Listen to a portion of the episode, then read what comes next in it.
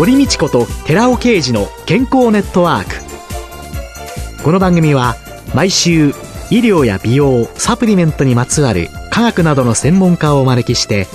私たちの健康のために役に立つお話を伺う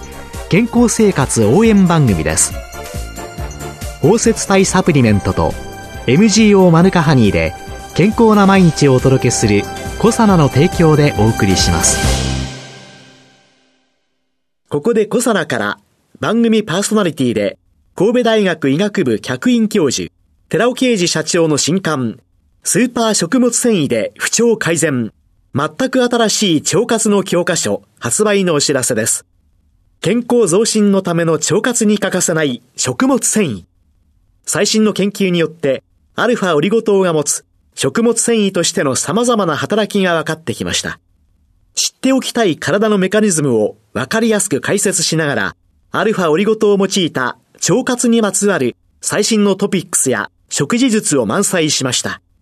寺尾刑事、小佐社長の新刊、スーパー食物繊維で不調改善。全く新しい腸活の教科書発売のお知らせでした。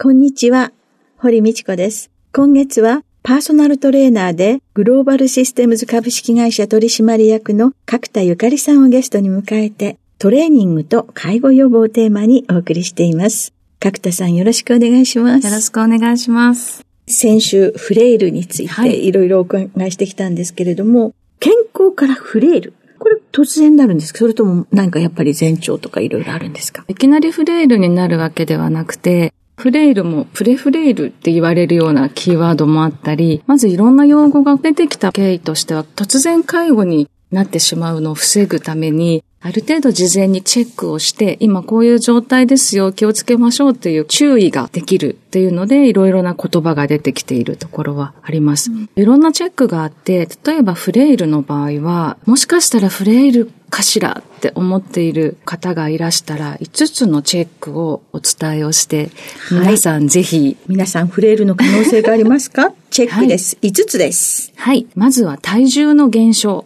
半年で2、3キロ減ってしまっている。半年で2から3キロ減る。私全然クリアです。はい。もうないです。はい。握力が弱くなってきた。一つのポイントはペットボトルの蓋がうまく開かないとか、はい、瓶の蓋が開かなくなってくるっていう方すごく多いんですね。誰かに開けてって頼ってしまっていることが増えたとか、100均とかで売ってるようなもので開けないと瓶が開かないとか、ペットボトルの蓋が開かなくなってきたっていう、ちょっと傾向があるなっていう状況が過去と比べてどうかっていうところです。まずいぞ、私って感じですね。本当ですか？いや、もうね、必ずね、あの、ゴムのなんか、丸っこいので、全部蓋、それやんないと開かないですね。そうですか。そう、それで私が一生懸命そういうのがない時に開かないくってぐわーって顔しかめてると、はい、息子なんか、ふいんって開けてくれる。優しいですね。そうか、それが握力が弱ってるってことですね。はい、はい、それが二つ目です。はい。疲労感がある。わけもなく疲れた。と感じたり、口癖で疲れた、疲れたとこう言ってしまっているような方もいらっしゃいますけれども。別にね、とっても疲れたわけじゃないんですけどね。はい、口癖でね、ああ、疲れたっていうのがね、私口癖ですね。口癖になってます、これは三角ですかね。じゃあ、4番目ははい。歩くのが遅くなってきた。どこかが痛いから遅くなるケースもありますし、歩幅が狭くなってきてしまうようなケースもあったり、歩く時にしっかり体が使えてなくて、前に進む力が弱くなってきていたり、ということで歩くのが遅くなってきた。これは人の波についていけないとか、はい、一緒にいるとどんどん取り残されるとか、はい、そういうようなところで感じるんですかね？はい。過去の自分との比較でいいと思うんですね。うん、前は例えば駅まで5分ぐらいで行けたのに、はい10分ぐらいかかっているとか、うんいつもよりいろんなことが時間がかかるとか、うん、そういったところがあると思うんですけど、なかなか自分では気づきにくいかもしれないんですけど、ちょっと気をつけて意識をしてもらうといいですね。歩くのが遅い。はい。で、5番目は ?5 番目。運動習慣がない。ないです。もう思わず苦笑いっていうか大笑いが出ちゃいますね。運動習慣がない。はい。このうち何個当てはまるとどういう感じなんですか、一つでも当てはまると、え？はい。もうプレと言われるチェックですね。まあ、完全にフレイルということではなく、簡易的なチェックではあるんですけど、ここに当てはまってくると、これがずっと続くと、どんどんこう弱くなってきているサインですよという5つなんですね。で、もう少しこう深くやっていくと、11項目ぐらいのチェックがあって、はいと家でバーッと答えていくものもあったりするんですけど、まず多分この5つで気になる点、今、はいって言った部分を1個ずつ改善をしていく必要かなというところですね。例えば握力が弱いというのは腕の力だけではなくて、体全体の筋力と関係性があるんですね。握力って、はい、手先のところだけじゃない？そうなんです。もちろんこの手の腕の力もあるんですけど、お腹に力がぐっと入んないと、蓋が開かなかったりとか、力が入らないんですね。例えば、お腹の手術をして入院をしたりするともう力が入らないとか。そうですね。そうなんです。なので腹筋もそうですし、体全体の筋力を見る上で握力を測定することはあるんですけど、どんどん落ちていってるってことは全身の筋肉が落ちてきている。うん、歩くのが遅いのところはもしかすると一緒に歩いてるような方とかお友達とかご家族とかに歩くの遅くなったねって言われたりすることがもしかするとあるかもしれないですね。そういうケースの場合はちょっと意識をして早く歩くだけでも歩く力はつくので。あ、意識してちょっと早歩きにするだけで、はい。変わってくるものですか、変わってきます。歩くってすごく基本的な動作なんですけど、うん、しっかりお腹に力を入れて、しっかり歩く。大股でちょっと歩いてみるっていうだけでも全然変わってくるんですね。大股で歩く。はい。認知症になったりとか、こう介護になる一つの要素として、歩幅が狭くなってくるっていうのは結構あるんですね。なので意識的にしっかりと歩くっていう、もう本当に基本的なところですけど、100歳まで歩けるようにというところで、本当簡単なチェックではあるんですけど、いろんな要素が詰まっているところですね。たまたま私の友人が癌で手術をしましてね、はい、すぐ翌日から歩くようにというので、はい、リハビリの人が歩き方をきちんと教えてくれたら、はい今までずっと膝が痛くて、はい、ちゃんと歩けなかったんだけど、はい、膝も痛くなく歩けるようになって、はい、どこで歩き方って教えてもらえるのかしらで終わってしまったんですよね、私の中で。体のチェックをして、歩行を動画で撮ったりすることがあるんですね。えー、ご自分で自分の歩き方を見ていただいて、パーソナルトレーニングとかの中で修正をして、歩き方を一緒にやっていくっていうことも多いです。特に高齢者の場合は、歩く、立つ、立ち上がる。はい。はい。歩く、立つ、立ち上がる。負担も少なく、なおかつ筋肉をちゃんと使える、はい、鍛える。そうですね。本当にここがベースになってくるので、トイレに行くっていうのもそうですし、日常生活を快適に過ごす最初の動きというか、うん、ここが衰えてくると、どんどんいろんなことに制限がかかってきてしまうので、外に出なくなったりとか、うん、悪循環になってしまうので、うん、そうするとそういう体というものと、もう一つ認知機能、これについても、やはり何か前兆というのは、はい。認知症の前兆、なんとなく皆さん漠然とした不安を持ってる方も多いと思うんですけど、普通の物忘れと認知症の大きな違いというのが一つあって、例えば、はい、昨日の夜ご飯何食べたって聞かれて、あれれってなることありますよね。私も忘れちゃったりすることあるんですけど、はい、でも昨日夜ご飯食べたなっていうのは覚えてると思うんですね。でも認知症の前兆と傾向として、食べたことの体験を忘れてしまうというのが一つあります。年相応の物忘れと認知症の傾向の違いは結構そこが大きいところかなというところはありますね。食べたこと自体を忘れてしまう。はい、そういうのが前兆というか、なんとなくって言ったとき、これもまた戻っていくもんなんですか？そうですね。人間の体の機能で先週お話しした筋肉とか骨とかどんどん低下していくものもあるんですけれども、顕著に低下していくものに関しては意外とこう自分の力で再生できるというのがあって、特に脳もどんどん衰えてはいくんですけども、自分の意識とか努力次第でシナプス、脳が活性化してつながることがあるので、そこは早い段階で脳を使う。体もそうですけど、脳も楽をしちゃいけないですね。先週ね、ウェブで体操どうのこうのって言った時に、はい、それも新しいやったことのないものというのは刺激になるので、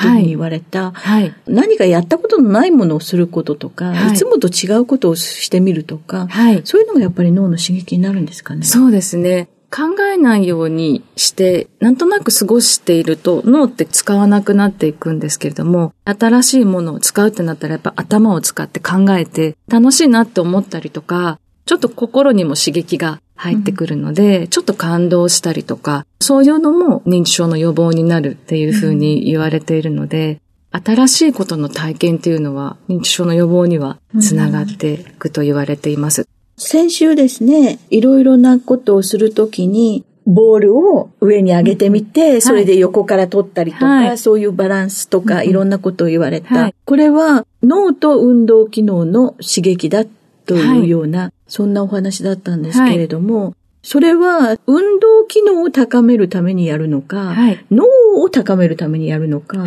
脳と体を連携させるための運動なんですね。うんで、もちろん筋力トレーニングだけでも筋肉を使うので脳を使って活性化するんですけれども、両方を連携させて動かすっていう作業をできるようにするというのが目的です、ね、そうすると、これは認知症というのの予防にも大きく関係してくるんですね。はい、はい、複合的に体を使っていくというところで脳を活性化させる一つの要素というふうには言われています。じゃあ、いくつかのチェックも簡単なのがあるので、前回お話をしていたサルコペニア、はい、筋量が落ちちゃうというのは、簡単にチェックができて、筋肉が落ちてきちゃってるかな。例えば、体組成計みたいなものに乗って筋肉を測るっていうのがなかなか難しい方もいらっしゃるので、手で輪っかを作ります。両手で。はい、親指と親指を合わせて、はい、こちらは人差し指ではい、人差し指と人差し指をつけて、はい、体の前で輪っかを作る。はい。はい、で、この輪っかをふくらはぎの一番太いところに当てます。当てます。で、ここが足の方が細い場合は、はい、筋肉が落ちてきてしまって足が細くなってしまっているような状態になっているよというのが一つチェックのポイントですね。はい、はい。私は十分足の方が太いございましたということなんですけれども。一番最初に足の筋肉が落ちてくるんですね。今のはふくらはぎですけど、顕著に落ちてくるのは、ももの前の筋肉。一番最初に。ももの前の筋肉が一番最初に落ちるんですか、はい、そうなんです。なので、先週ちょっとおっしゃってた立ち上がる動作が、ももの前を使って立ち上がるんですけど、ここがやはり皆さん、ふらふらっとなる方がやはり多いですね。ここが衰えてくると立ち上がるのがきちんとできる。はい、ふらついたりする。はい、そういうことなんですね。はい、なのでこれで今はふくらはぎでチェックしましたけども、そういった日常の変化で、あ、筋力が落ちてるんだなっていうのをチェックとして見ていただくといいかもしれませんね。はい。じゃあ、来週もそのあたりをもう少し詳しく教えていただけたら嬉しいです。はい、ありがとうございます。今週のゲストはパーソナルトレーナーでグローバルシステムズ株式会社取締役の角田ゆかりさんでした。来週もよろしくお願いします。よろしくお願いします。続いて、寺尾刑事の研究者コラムのコーナーです。お話は小佐野社長で神戸大学医学部客員教授の寺尾啓二さんです。こんにちは、寺尾啓二です。今週も先週に引き続き、不妊症に対するコエンザミ Q10 の効果というタイトルでお話しさせていただきます。不妊症とは、否認しないで性生活を継続的にしているにもかかわらず、1年間妊娠が成立しない状態を指します。ただ、不妊症の原因は、男性、女性、いずれかあるいは両方の原因を特定できる場合もありますが、はっきりとした原因が特定できないケースもあります。そのような場合には、夫婦二人がいずれもコエンザミ Q10 を一緒に摂取すれば、妊娠の可能性は大きく高まるという報告があります。日本でも日本不妊学会での1984年の報告があります。男性不妊症、とりわけ、某精子症に対するコエンザミ Q10 内服療法の効果が検証されています。対象は昭和大学泌尿器科外来に1979年1月から1981年12月までの3年間に不妊治療の目的で来院した某精子症患者39名です。平均年齢は35歳で、不妊期間は62ヶ月です。コエンザミ Q10 の投与量は1日 60mg で、投与期間は16週でした。コエンザミ Q10 の投与によって静止数、運動率、ともに顕著に上昇しました。特に総運動静止数は2倍以上になるということが判明しています。また39名の中で7名が妊娠に成功しました。17.9%です。そしてコエンザミ Q10 投与が臨床的有効と判定された患者は18名でした。つまり6.2%です。次に不妊原因が女性の場合です。女性の卵子は胎児の時に一生分が作られます。加齢に伴い卵子の質は低下し、受精率も低下するのですが、その理由は酸化ストレスとミトコンドリアのエネルギー産生効率の低下によるものですので、抗酸化作用とエネルギー産生作用を有するコエンザミ Q10 の摂取で、卵子数、卵子の質の低下を抑制できることが分かっています。コエンザミ Q10 摂取による卵巣機能向上についてのカナダの不妊治療クリニックの研究チームの2010年の報告です。8ヶ月の高齢マウス40匹をコントロール群とコエンザミ Q10 摂取群に分けて18週間飼育しました。接種期間終了後、卵巣刺激を行ったところ、コエンザミ Q10 摂取群では活性酸素濃度が低下し、ミトコンドリア活性度が上昇し、卵巣刺激によって正常な卵子数が顕著に多くなりました。コントロール群と摂取群が11.7対19.2です。このことは、高齢の不妊女性へのコエンザミ Q10 のサプリメント摂取は、ミトコンドリア活性を高め、卵巣機能を向上させ、妊娠しやすくなる可能性があると結論付けています。このようにコエンザミ Q10 は夫婦ともに不妊解消のために有効であることが示されています。お話は小佐奈社長で神戸大学医学部客員教授の寺尾啓二さんでした。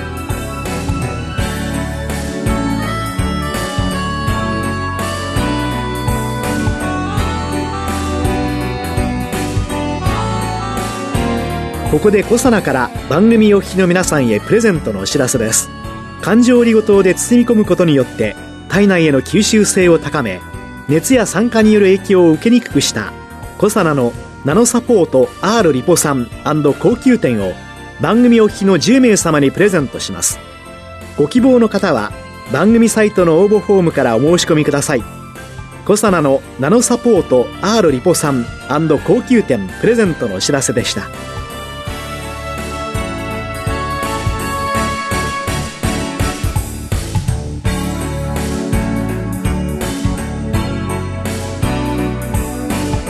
堀道子と寺尾啓二の健康ネットワークこの番組は包摂体サプリメントと MGO マヌカハニーで健康な毎日をお届けするコサナの提供でお送りしました。